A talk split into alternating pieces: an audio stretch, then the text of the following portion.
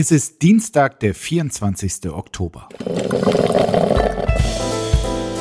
Apokalypse und Filterkaffee. Die frisch gebrühten Schlagzeilen des Tages mit Markus Feldenkirchen und Jasmin Embarek. Einen wunderschönen guten Morgen. Herzlich willkommen zu Apokalypse und Filterkaffee, dem Nachrichtenmüsli am Dienstag. Und auch an diesem Dienstag warten wieder ganz viele Ereignisse und Themen darauf, dass sie von uns analysiert und äh, seziert werden. Und ähm, das ist mir immer eine riesengroße Freude. Mit Jasmin einen schönen guten Morgen. Guten Morgen, Markus. Jasmin, gleich zu Beginn die vielleicht wichtigste Frage. Das Jugendwort des Jahres wurde gerade frisch gekürt und äh, es gab jetzt drei Kandidaten, die in der Endrunde waren und gewonnen hat Goofy. Wie findest du das? Man hat ja Susanne Daubner, der man ja selten Emotionen klar ablesen kann, aus dem Gesicht ansehen können, dass selbst sie überrascht war, dass dieses Wort es geworden ist. Und ich muss mich. Sie war total enttäuscht, ja. oder? Das, das war viel zu läppisch. Ich muss, ich muss mich dem anschließen, weil ich check überhaupt nicht, wer dieses Wort sagt, um es mit dem Wort meines Bruders zu sagen. Das war safe NPC-Digger.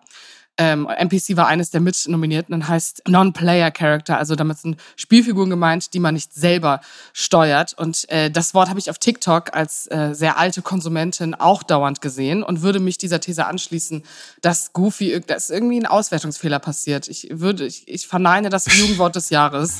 Vielleicht braucht einfach die äh, Jury des Jugendwort des Jahres eine gewisse Verjüngung. Ja, das eh. Ganz weit vorne. Was bedeuten Wagenknechtspläne für die Politik? Ähm, so fragt es tagesschau.de. Gestern hat ja Sarah Wagenknecht in Berlin ihren neuen Verein Bündnis Sarah Wagenknecht vorgestellt. Der Verein zielt auf die Gründung einer eigenen Partei ab, die im nächsten Jahr an der Europawahl teilnehmen soll und dann auch an den äh, Landtagswahlen im Osten Deutschlands. Die Hauptthemen der Partei sind laut eigener Aussage wirtschaftliche Vernunft, soziale Gerechtigkeit, Frieden und Freiheit und Bubble Tea für alle. Nee, das letzte habe ich dazu gedichtet. Also anders als die Linke setzt Wagenknecht auf eine begrenzte Aufnahme von Geflüchteten und günstiges Erdgas aus Russland. Wer möchte das nicht? Bei der Präsentation anwesend waren neben Wagenknecht weitere prominente Linke, darunter die bisherige Co-Vorsitzende der Linksfraktion Amira Mohamed Ali und einer aktuellen Umfrage, die gibt es auch schon, des Instituts INSA zufolge, würde das Bündnis Sarah Wagenknecht 12 Prozent der Stimmen erhalten, wenn am nächsten Sonntag Bundestagswahl wäre. Jasmin, Überrascht dich das? 12 Prozent äh, potenziell für Sarah Wagenknecht? Ja, also nein. Ähm, ich bin, also ich muss gerade zu, den, zu der Masthead-Information muss ich gerade drei Punkte kurz runterrattern, wenn ich darf. Ähm, ich habe heute einen wahnsinnig lustigen Tweet von Jagoda Marinic gelesen, wo sie fragte, ob ihre Anhänger dann Wagenknechte sind. Und ich glaube, das ist ein äh, wahnsinnig guter Auf, also so, das ist ich habe wirklich so wenig Emotionen dazu, weil ich es so absolut irre finde. Erstens, dass es dieses Bündnis nach ihr benannt wird. Zweitens, was da für Leute mitgegangen sind und auch diese Umfrage dann, ähm, bei der ich einerseits dachte, okay, es müsste eigentlich viel mehr sein und andererseits dachte, wer geht denn dahin ohne Parteiprogramm, ohne irgendetwas, wo man inhaltlich wirklich greifen kann? Und ähm, ich kann dazu irgendwie noch keine Worte finden. Das mhm. kannst du bestimmt, Markus. Ich war zumindest gestern in der Bundespressekonferenz und habe mir das mal äh, angeschaut und äh, muss sagen, also das Hauptressentiment im Vorfeld dieser Parteigründung war ja immer irgendwie so, also das äh, organisatorisch äh, ist Sarah Wagenknecht eine Pfeife und äh, sowas kriegt die nicht hin.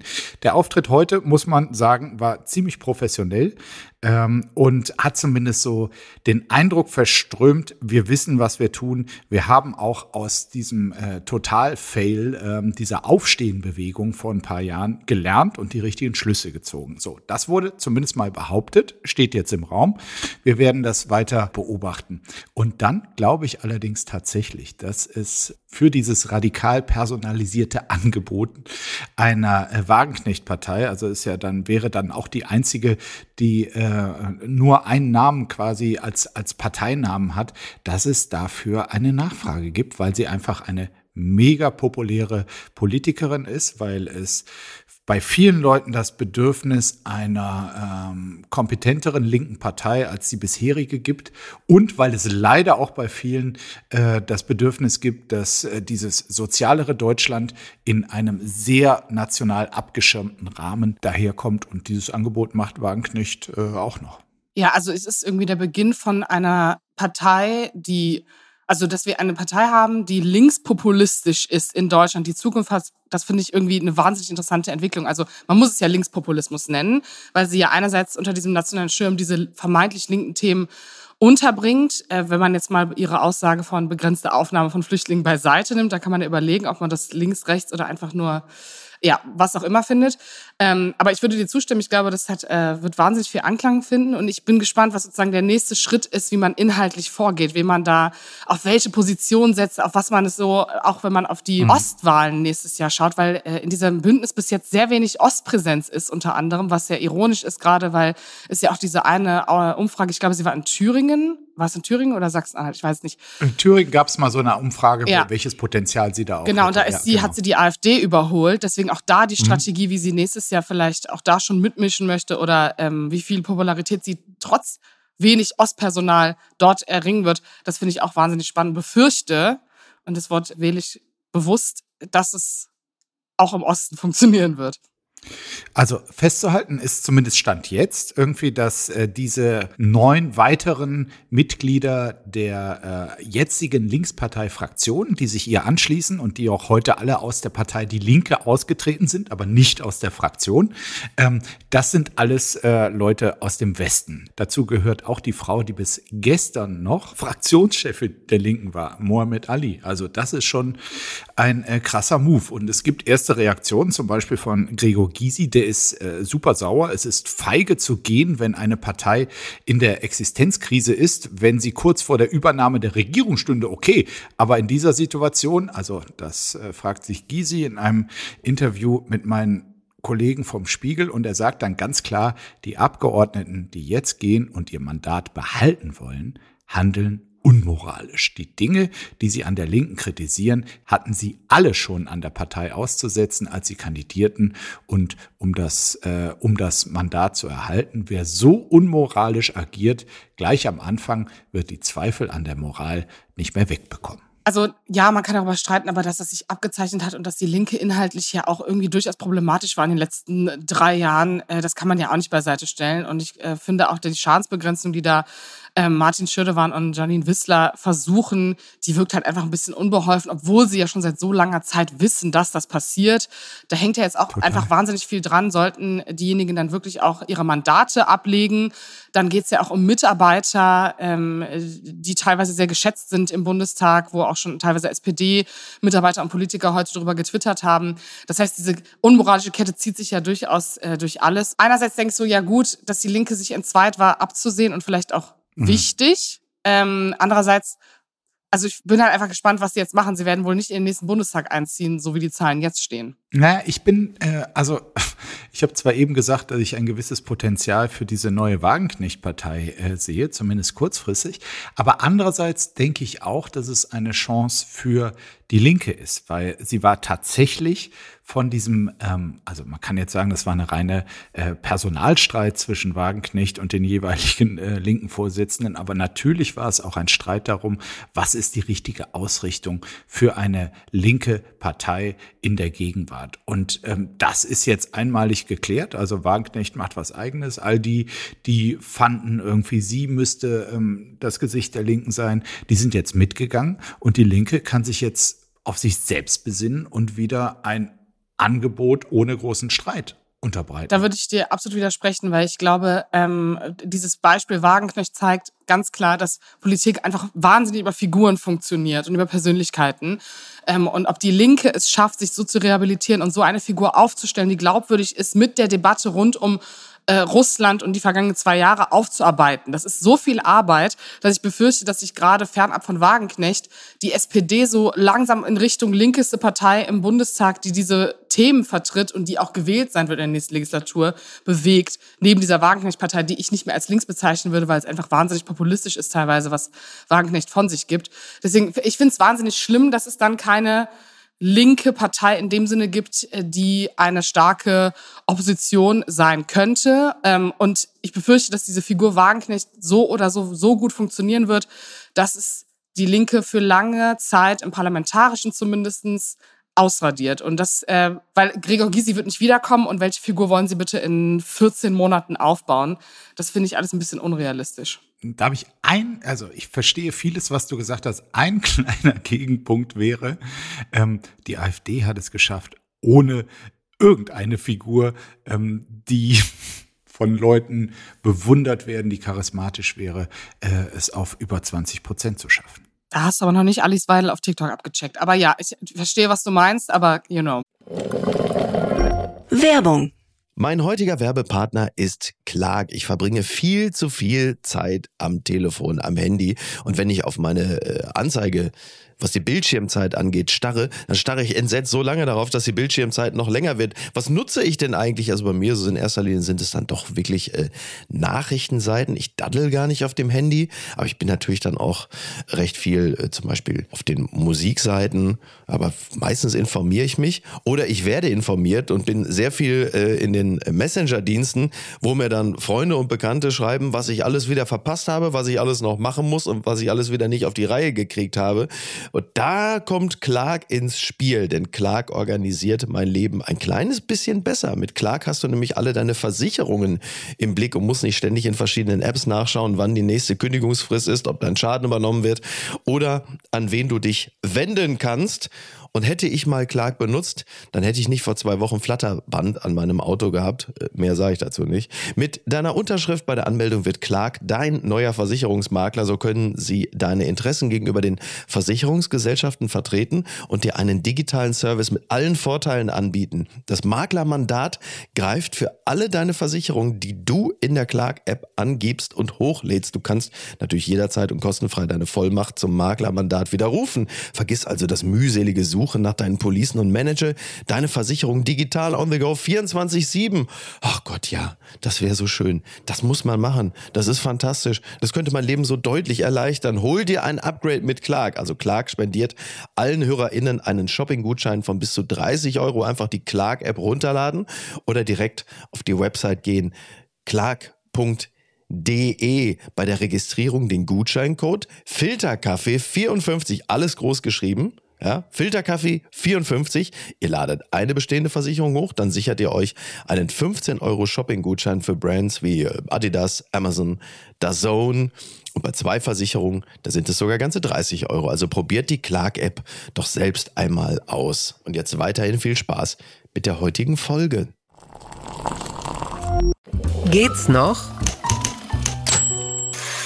Friedrich Merz, wir haben genug antisemitische junge Männer im Land. Das ist ein Zitat aus einem Interview mit der NZZ. Der CDU-Chef spricht im Interview mit der Zeitung über Solidarität mit Israel, pro Hamas-Demos in deutschen Städten, hohe Sozialleistungen für Migranten, mögliche Neuwahlen und seinen Respekt vor dem Kanzleramt. Im Interview wurde Merz unter anderem gefragt, ob Deutschland Geflüchtete aus Gaza aufnehmen sollte. Seine Antwort, nein, sollte es Flüchtlinge geben, dann sind diese zunächst einmal ein Thema für die Nachbarstaaten. Deutschland kann nicht noch mehr Flüchtlinge aufnehmen. Wir haben genug antisemitische junge Männer im Land. Also das Zitat des Tages auf meiner äh, X-Timeline zumindestens auf, ich habe, glaube ich, nichts anderes gelesen und die Kontroverse drüber. Und ich muss, bevor ich dich nach deiner Meinung frage, muss ich einen absoluten Rant loswerden, Markus. Darf ich das? Du darfst hier alles.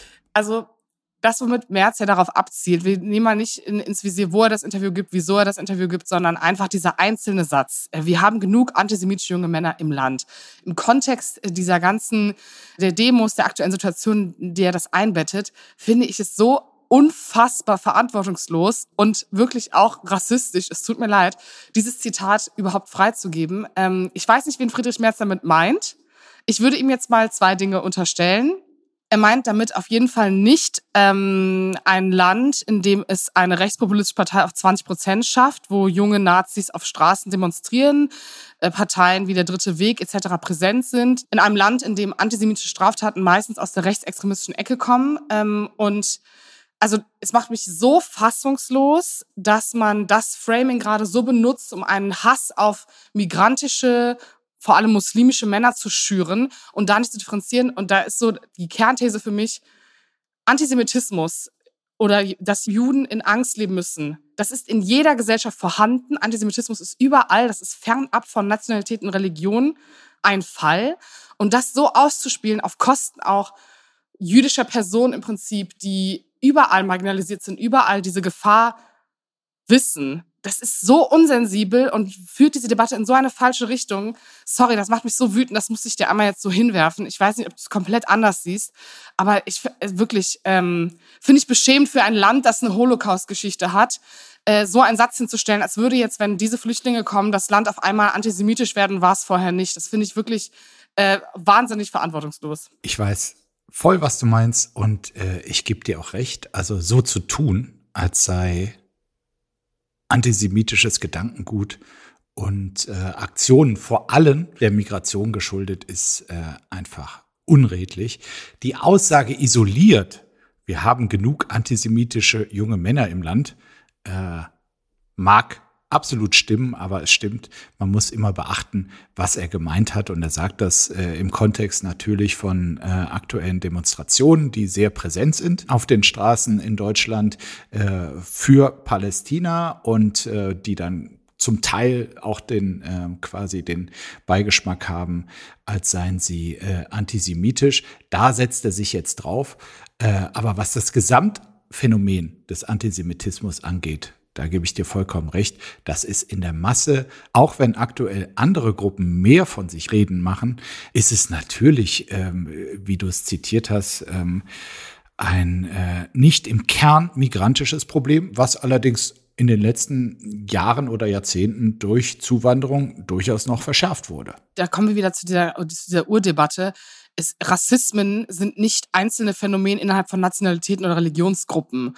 Und das löst auch nicht das Problem. Das heißt, wenn du, also das Problem ist ja auch nicht unbekannt, ähm, wo sich dieser Antisemitismus häuft, sowohl in der rechten Ecke als auch teilweise in migrantischen Communities. Und das so zu verallgemeinern, macht es halt einfach noch fahrlässiger und schürt auch noch mehr Aggression und Hass. Also es ist dann so ein Aufeinanderballen. Und ich glaube, ähm, ich möchte also dem Fakt, dass auf diesen Demos pro Hamas und Israel Auslöschungsfantasien stattfinden und eine wahnsinnig antisemitische Wut sich da aufballt, das möchte ich überhaupt nicht in Frage stellen. Das ist gar keine Frage.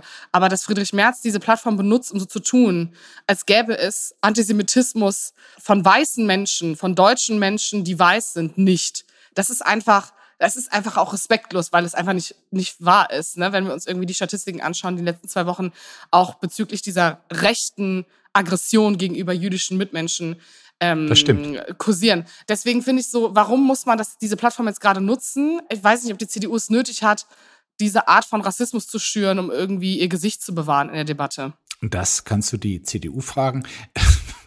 es ist natürlich so, dass man also den ganzen äh, urdeutschen Rassismus, Antisemitismus, den kann man ja nicht mehr importieren, weil davon sind schon viel zu viele da. Und da, wo es noch Wachstum gäbe, wäre tatsächlich durch Migration.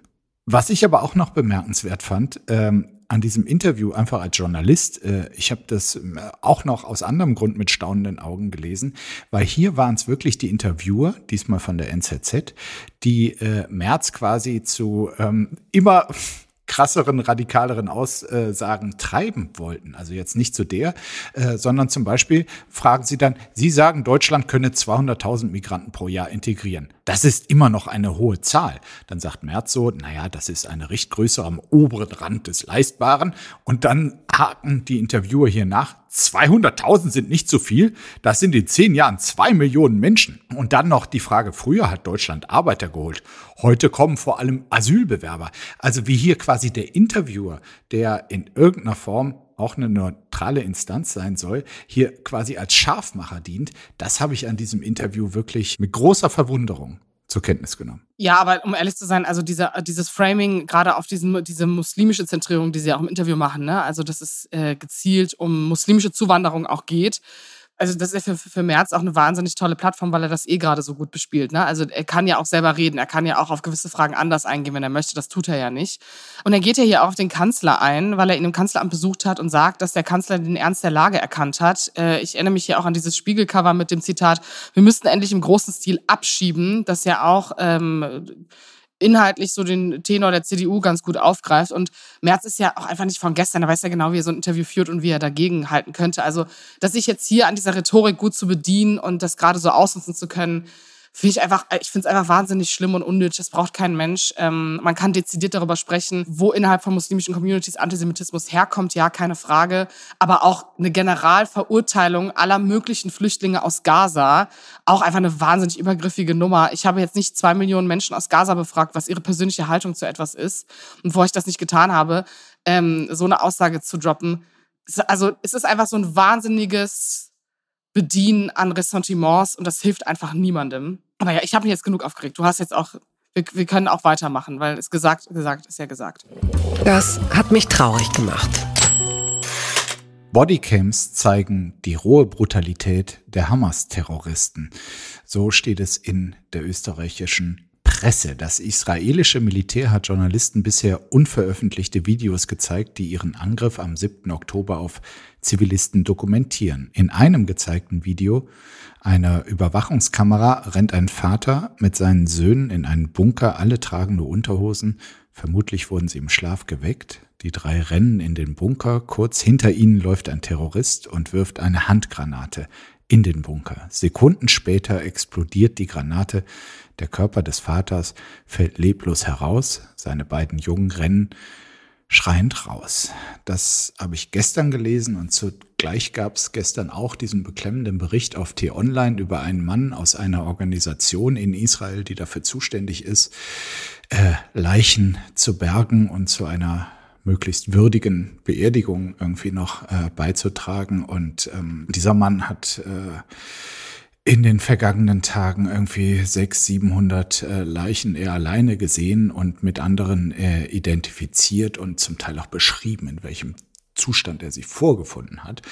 Ich äh, finde es gut, diesen Berichten nach wie vor Beachtung zu schenken, weil in manchen Diskursen bereits irgendwie gerade der Eindruck entsteht, äh, als sei das allergrößte Problem gerade die Reaktion der Israelis auf diese Massenschlachtungen der Hamas oder zumindest die zu erwartenden äh, Reaktionen aber noch nicht erfolgten. Und weil sich ja manche gerade so verhalten, als sei gerade jetzt ein angemessener Zeitpunkt auf die Siedlungspolitik Israels oder Fehler Israels in der Vergangenheit hinzuweisen, das ist so, wie wenn die Freunde Wladimir Putins darauf hinweisen, dass die Osterweiterung der NATO äh, Putin quasi zu diesem Massensterben infolge seiner Angriffskriegs ähm, genötigt haben. Diese Stimmen gibt es. Ich halte sie persönlich für falsch und deshalb ähm, vielleicht denken die Leute dann noch mal ein bisschen drüber nach, wenn sie solche Berichte lesen. Also wahnsinnig schrecklich und ich glaube, äh, ich hatte relativ viel Debatte bei mir darüber bei Social Media, ob man diese Sachen zeigen sollte und ich finde nach wie vor ja, weil es einfach die Realität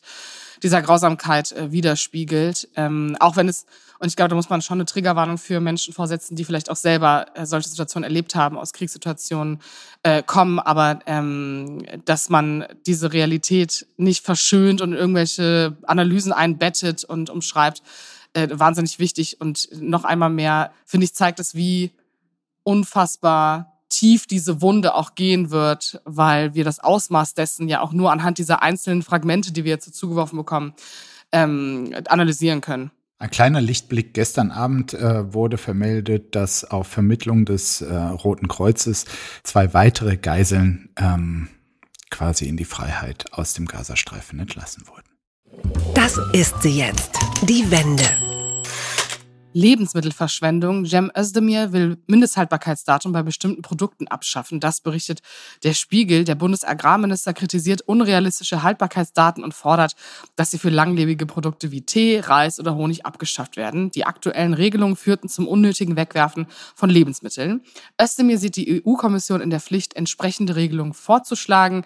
Jährlich entstehen in der EU fast 59 Millionen Tonnen Lebensmittelabfälle, rund 130 Kilogramm pro Person.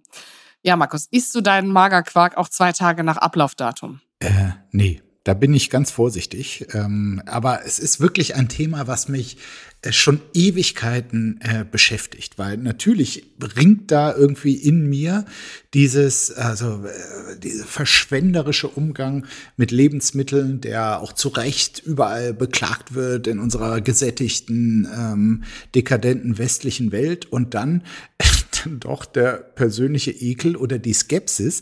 Ich wüsste einfach wahnsinnig gerne bei vielen Produkten, wie man selber mit Riechen, Schmecken oder Klopfen oder was auch immer herausfinden kann, ob das, obwohl das Haltbarkeitsdatum abgelaufen ist, äh, man das noch gut äh, konsumieren kann. Wie ist es bei dir? Also es tut mir wahnsinnig leid und ich weiß auch, dass man das schämen muss, aber ich bin wirklich sehr, sehr genau mit, ähm, mit dem Ablaufen von Lebensmitteln. Also ah, heute ist der 24. Oktober. Wenn da jetzt auf deinem Joghurt gerade 23. draufsteht, was machst du? Ähm, ich frage meinen Mann, ob er den essen will, weil der das nämlich nicht so sieht wie ich. Und wenn der sagt, dass es nicht mehr gut ist, dann ist es, dann ist es wirklich nicht mehr gut. Aber ähm, ich habe so eine wahnsinnige Phobie vor Magen-Darm-Problemen, dass ich das einfach wirklich versuche. Also ich versuche auch überhaupt nicht erst an den Punkt zu kommen, um ehrlich zu sein. Ich kaufe sehr täglich ein. Also ich bin wirklich so, ich gehe morgens ganz früh raus und entscheide dann, was ich esse und esse meistens irgendwie Haferflocken. Das heißt, ich komme gar nicht zu dem Punkt, wo ich so mega viele Sachen aussortieren muss. Klar, ehrlich gesagt, bei Tee, Reis und Honig sind wir uns alle einig, ne?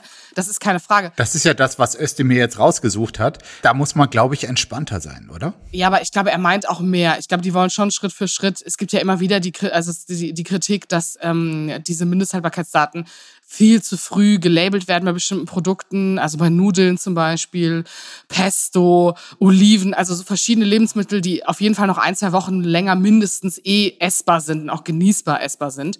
Es gibt natürlich auch die, die sagen, nach sechs Monaten ist dieser Joghurt noch essbar, wenn er richtig versiegelt war. da bin ich einfach raus. Da bin ich einfach, nee, da bin ich einfach absolut raus. Und da, nach da sechs so selbst, Monaten ein Joghurt da kommt selbst so die Kuh vorbei und sagt so, du, du, sorry, aber dafür kann ich echt nicht garantieren, dass dieses ja. Produkt aus mir noch hält. Ne? Also es ist halt wirklich. Ja. Oh Mann, okay. Ich, ich hatte neulich äh, ganz anderer Fall, aber äh, ich hatte eine Wunde an der Hand und dann habe ich, äh, ich habe so einen kleinen Korb irgendwie, wo so alte Arzneimittel reinkommen und da habe ich nach so einer Salbe gesucht, ob es da so eine Wundsalbe gab. Hatte ich auch und habe sie irgendwie fröhlich draufgeschmiert und dann äh, später nochmal drauf geguckt. Also die war jetzt seit vier Jahren abgelaufen. Geht's deiner Hand gut? Äh, der, der, Hand geht sehr, sehr gut. Obwohl okay, Gott, Karl Lauterbach also gerade bei Arzneimitteln, also so hm. vorsichtig und so. Nee, also äh, da habe ich jetzt äh, den Gegenbeweis. Beim Joghurt würde ich es nicht machen, aber bei Wundcreme nach wie vor. Aber bei deiner Generation, auch die, die ein bisschen älter sind, ähm, da ist es eh so ein Phänomen. Ich, es gibt so einen TikTok-Trend. Ich habe heute noch ein Video auf meiner For You-Page gehabt, wo ein Mädchen zeigt, dass eine Maggi-Tüte von 2014 von der Mutter beim Kochen verwendet wurde. Und ich glaube, dieses Phänomen von so Maggi-Soßen ganzen Gewürzen, Brühewürfeln ähm, oder irgendwelchen, also so, so Snacks, Kekse, irgendwas, was die so gelagert haben, was schon drei Jahre abgelaufen ist, Minimum. Das scheint auch so ein Ding bei, bei einer älteren Generation zu sein. Ich muss ehrlich sagen, ich würde keinen Maggi-Fix für Jägerschnitzel von 2014 mehr essen. Endgültig zu weit gegangen. Ja, das ist jetzt äh, eine Rubrik, die ich natürlich gerne überspringen würde, aber äh, ich komme halt nicht drum. nicht ich komme nicht drum rum. Reiß dich zusammen. Markus Söder verlost Hawaii-Hemd mit seinem Gesicht drauf auf Instagram. Dass ich eine solche Meldung jemals vorlesen würde, hätte ich nie gedacht. Aber so berichten es die Kollegen von T-Online, Bayerns Ministerpräsident. Berichten es die Kollegen. Die Kollegen von T-Online berichten es. Du siehst also die Wichtigkeit dieser Headline. Sorry, okay. Äh, ja, die Quelle ist auch immer wichtig. Äh, Markus Söder, bekannt für seine polarisierenden Social-Media-Auftritte, verlost ein Hawaii-Hemd mit seinem Gesicht drauf. Das Hemd erhielt er laut eigener Aussage von einem Mann aus dem Augsburger Raum während des Wahlkampfs. Söder ruft nun seine Follower auf, unter seinen Videos auf Instagram und TikTok kreative Vorschläge für weitere ungewöhnliche Werbegeschenke zu machen. Der beste Vorschlag würde dann mit dem Söder Hawaii Hemd belohnt. Und da ich weiß, du würdest in nichts lieber ja, auch schlafen als dem Söder Hawaii-Hemd. Ähm, das ist jetzt deine Chance. Ähm, bewirb dich doch. Ja, so schlafen wäre schon ein krass hartes Wort. Ich glaube, dann würde mein Mann sich scheiden lassen. Aber ähm, ich habe natürlich kommentiert. Ich habe aber kommentiert, dass wir alle wissen, wo dieses Shirt wo hingehört. Wo hast du was glaube, kommentiert? Unter diesem Instagram-Reel habe ich einfach nur kommentiert, wir alle wissen, wem dieses Shirt gehören sollte. Und ich weiß Aha. auch, dass Markus Söder das weiß. Ähm, nachdem er jetzt natürlich äh, Fun, Entertaining runterfahren musste wegen des Wahlkampfes, ist er wieder zurück und er ist wirklich wieder völlig da. Er sagt auch. Absolut. Da, das war so ein schelmisches Grinsen in diesem Video. Ja, also da, so da war er schon ganz bei sich selbst. Ja, er hat sich auch voll gefreut, dass wir wieder, dass er wieder hier vorkommt. Äh, also Galli, Meinst du, das hat er schon vorausgeahnt? Ja, natürlich. Der hört uns auch gerade zu. Wir wünschen Ihnen einen absolut schönen guten Morgen, Herr Söder. Ich hoffe, es geht Ihnen gut. Dieses äh, Shirt, wie gesagt, können Sie gerne an unsere Apofika-Adresse bei Studio Bummens schicken. Ähm, ich muss dir ehrlich sagen, ich habe mich auch einfach wahnsinnig gefreut, Markus Söder mal wieder glücklich zu sehen in diesem ja, Video. Er, er war und er glücklich. war auch wieder absolut selbstreflektiert, weil er dieses Hemd natürlich nicht selber tragen möchte, weil er sagt, es ist natürlich auch ein bisschen, es ist wahnsinnig selbstverliebt und selbstbezogen. Ne? So viel Reflexion hat ja. der Söder Markus auch übrig. Und das finde ich, das finde ich so respektabel, dass ich denke, ich opfer mich keine Frage für dieses Shirt. Also, liebe Apofika-Hörer, wenn jemand von euch dieses Shirt gewinnen sollte, ich zahle ich zahle in, ich weiß es nicht, in Söder-Memes, ähm, in gut gebastelten, für dieses Shirt. Oder Markus, äh, ja. was ist denn, wenn wir uns einfach dazu schneiden auf das Shirt und es dann als Merch Auf dieses Hawaii-Hemd? Ja, also dass wir alle drei darauf sind. Markus, Markus und Jasmin. Und vielleicht noch der dritte Markus, Markus Lanz. Dann meine drei Favorite Markusse und ich. Brecht auch? Gute Nacht. Was ist denn da schiefgelaufen? Emily Blunt entschuldigt sich nach elf Jahren, das berichtet die Süddeutsche Zeitung. Die Schauspielerin handelt offenbar nach dem Motto besser spät als nie. Elf Jahre nachdem sie sich über eine Kellnerin lustig gemacht hat, entschuldigt sie sich jetzt. Zuvor war ein Video ihres Auftritts in der Jonathan Ross Show aus dem Jahr 2012 viral gegangen. Sie nennt darin die Frau enormous, also gewaltig. Bei ihren Fans kam das nicht so gut an. Sie sei selbst schockiert über ihre damaligen Aussagen, erklärte Blunt nun dem People Magazine. Zitat, ich war absolut alt genug, um es besser zu wissen, so die Schauspielerin. Also so ein klassischer Fall von Worte, die wir heute anders wahrnehmen äh, und wo damals vielleicht keiner aufgeschrien ist, weil wir vielleicht auch in einer toxischeren gesellschaftlichen Kultur gelebt haben. Findest du diese Entschuldigung angebracht? Fandest du sie nötig? Was ist da so dein erster Impuls, Markus? Ich weiß nicht, ob sich die, die bezeichnete Frau damals äh, gekränkt gefühlt hat. Äh, wenn ja, auf jeden Fall. Und ähm, also habe noch nie mit Emily Blunt gesprochen, aber äh, wenn sie ähm, auch nach Jahren das Bedürfnis hatte, ähm, sich zu entschuldigen für etwas, was sie vielleicht auch erst durch die elf hinzugewonnenen Lebensjahre und die Erfahrungen ähm, an Mitmenschlichkeit irgendwie, die man in so einer Zeit auch äh, gewinnen kann. Wenn sie da das Bedürfnis hatte, ist doch super. Ich finde es äh, wirklich wirklich gut. Und ich würde auch jeden ermutigen, oder ich kenne auch dieses Phänomen, dass man Sachen macht in, in einem gewissen Alter, in einer gewissen Situation, ähm, wo man vielleicht nicht anders kann oder es auch nicht besser weiß. Und später, ein Lern- oder Bewusstseinsschritt später, weiß man es dann. Und wenn man dann die Courage hat zu sagen, pass mal auf, du magst es schon vergessen haben, aber ich habe damals das zu dir gesagt und das tut mir ehrlich gesagt leid. Ich finde das sehr gut. Ja, die, also ich glaube, der eine Beigeschmack ist halt, dass dieses TikTok dazu so viral gegangen ist. Es gab verschiedene Videos, ich hatte das auch überall. Ähm, und sie sich natürlich dann gedrängt gefühlt hat, sich zu entschuldigen, weil es auf einmal wieder so da war. Und ich kann mir okay. auch einfach gut vorstellen, dass das sie dieses nicht Video. Dafür, dass es von ihr äh, wirklich ein Ja, aber ich glaube auch, war. ich glaube auch, dass sie es einfach, also sorry, aber 2012, wir haben noch irgendwie Leute, die irgendwie 64 Kilo gewogen haben, waren auf Magazincover und wir haben darüber Fett geschrieben. So, also es ist jetzt nicht so, als käme das nicht auch aus einer Zeit. Männer oder Frauen? Es ging nur um Fra nur Frauen wurden fett genannt. Keine Sorge, ihr wart raus. Ähm, ihr werdet jetzt, äh, ihr werdet jetzt die ganze Zeit auseinandergerissen. So nennt man, so so funktioniert das. So Nein, Spaß. Ja. Ich glaube, dass sie wirklich genuinely das auch irgendwie ernst meint, weil es einfach auch Zeit vorbeigegangen ist. Aber das wird, glaube ich, jetzt einfach öfter passieren, dass wir so kontroverse, toxische, beleidigende Snippets aus der Vergangenheit finden, dann eine Person darauf festnageln und dann die große Debatte entsteht, ob wir sie nicht alle canceln sollten.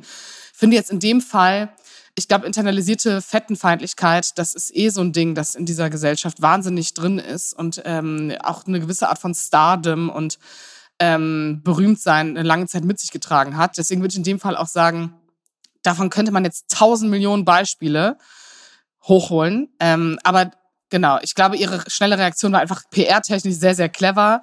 Und äh, sie darf bestimmt weiterhin noch äh, Filme spielen und Oscars gewinnen. Ich glaube, so krass ist es dann doch nicht.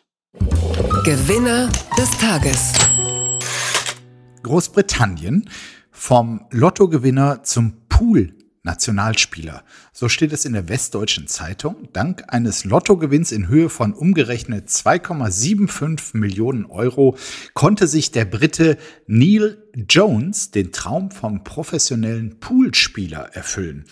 Durch sein unverhofftes Vermögen hatte er plötzlich die Möglichkeit, frühzeitig in Rente zu gehen und deshalb viel Zeit zum Üben. Durch kontinuierliches Training hat sich der heute 59-Jährige durch mehrere Amateurligen hochgespielt. Nun wird er England bei den European Pool Championships im November in Malta vertreten. Vor seinem Lottogewinn Ende 2010 war Jones als Dachdecker tätig und hatte kaum finanzielle Mittel zur Verfügung. Also am Billardtisch jetzt die große Karriere dank Lottogewinn. Ich finde, das ist eine wunderschöne Geschichte zum Abschluss. Ähm, Jasmin, gibt's etwas, was du quasi, was in dir schlummert, wo du sagen würdest, okay, 2,75 Millionen. Ich muss den ganzen Scheiß hier nicht mehr machen. Äh, Dienstags mit Markus reden etc. Äh, Zeit Online und Co. Äh, jetzt kann ich alles in dieses eine Ding, weil ich schon immer wollte, investieren. Was wär's? Ich würde mich sowas von in die Modebranche einkaufen und irgendwie Stylistin für Stars oder so werden, weil ich mir einfach mit dem Geld eine Wahnsinnskarriere ganz schnell aufbauen könnte. Sofort nach New York ziehen und irgendwie ich bräuchte auch ein bisschen mehr Geld, glaube ich, dafür und dann äh, einfach in dieser Blase arbeiten, Kaviar fressen und äh, irgendwelche Fittings machen. Das wäre mein absoluter Traum. Du merkst schon, ich bin wahnsinnig seriös. Was wäre denn dein Traum, Markus? Es ist äh, ein bisschen schwierig. Eigentlich war und ist mein großer Traum, Tennisprofi zu sein. Das so, hätte ich gar nicht erwartet. Und oh da Gott, hat, aber, mich. hat aber dieser Neil Jones einfach mit seinem Urwunsch einen so großen Vorteil äh, von mir, weil Neil Jones ist 59 Jahre. Mit 59 kannst du am Billardtisch oder bei allen möglichen anderen Kneipensportarten noch ähm, durchaus, wenn du nichts anderes mehr machst, äh, glaube ich, in die Weltspitze vorstoßen. Leider geht das bei Fußball oder Tennis oder in wirklichen körperlichen Sportarten äh, mit Mitte 40 nicht mehr. Und das ist, also äh, ich wüsste es, weil Kneipensportler war ich nie. Das muss ich sagen. Möchtest du nicht eine, möchtest du nicht irgendwie so ein Weingut oder so, so ein Günther Jauch Weingut oder sowas? Möchtest du nee. dir nicht sowas und dann wirst das, du so das Weinmilliardär? Mir, das wäre viel zu langweilig. Nein, nein. Es okay. muss schon, es muss schon eine Taktung und Action. Du, du hast haben. ja, aber du hast ja ein Klischee jetzt vorgelegt, dann muss ich ein zweites Klischee drauflegen. Aber du wärst bestimmt ein toller Tennisspieler gewesen, hättest du mit 20 die, die paar Millionen gehabt. ich glaube auch. Ach ja, gut. Ähm, ja, äh, ist jetzt ein bisschen äh, blöd zum Ende, ähm, aber ich glaube, dabei müssen wir es belassen. Ähm, ich äh, wünsche dir, dass du diese 2,7 Millionen oder mehr bald gewinnst und dann. Äh, Weil du mich York. dann los bist, Markus? Nein, nein, nein. Ich, ich gönn dir einfach alles. Und wenn ich du dann als mehr. Modezarin aus New York trotzdem noch, sagen wir mal, nicht mehr jede Woche, sondern einmal im Monat mit mir sprechen würdest, dann wäre ich ja immer noch glücklich. Ist das schön. Also, hab einen schönen Tag. Du auch. Tschüss. Ciao. Apokalypse und Filterkaffee ist eine Studio Womans Produktion mit freundlicher Unterstützung der Florida Entertainment. Redaktion Adrian Breder. Executive Producer Tobias Baukage. Produktion Hanna Marahiel. Ton und Schnitt Lara Schneider. Neue Episoden gibt es täglich. Überall, wo es Podcasts gibt.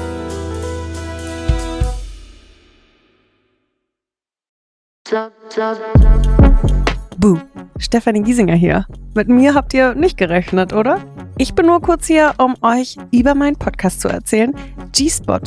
Bei dem spreche ich über alle möglichen Themen, wie zum Beispiel Sex, Feminismus, Beziehungen und auch vergangene Beziehungen. In der aktuellen Folge spreche ich mit meinem Ex-Partner Markus Butler über alles, was wir so erlebt haben, was wir vielleicht sogar bereuen, wie wir uns jetzt fühlen, wie wir Liebe sehen und was wir uns für die Zukunft wünschen. Also, falls ihr Lust habt reinzuhören, würde ich mich sehr freuen. Bis dann!